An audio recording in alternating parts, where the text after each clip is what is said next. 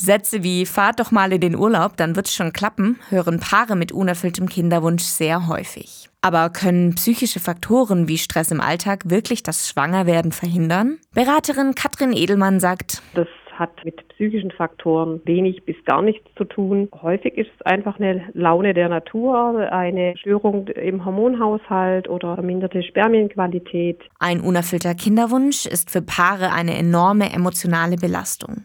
Oft gibt es für sie kein anderes Thema mehr. Ganz großes Thema ist tatsächlich die Schuldfrage, vor allem wenn die Unfruchtbarkeit nur bei einem der Beteiligten liegt. Und dieses ständige Auf und Ab der Gefühle, insbesondere wenn sich das Paar in einem Behandlungszyklus befindet, ist es sehr belastend. Auch kann es zu Konflikten mit dem Partner kommen, wenn einer mehr medizinische Behandlungen will als der andere.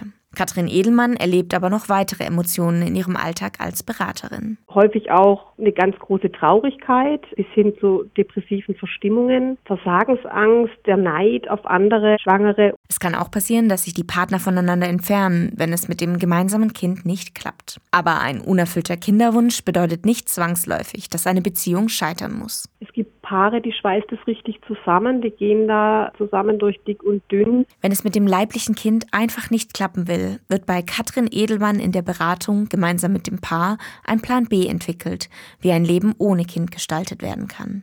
Auch eine Trauerbegleitung kann dabei helfen, endgültig vom Kinderwunsch Abschied zu nehmen.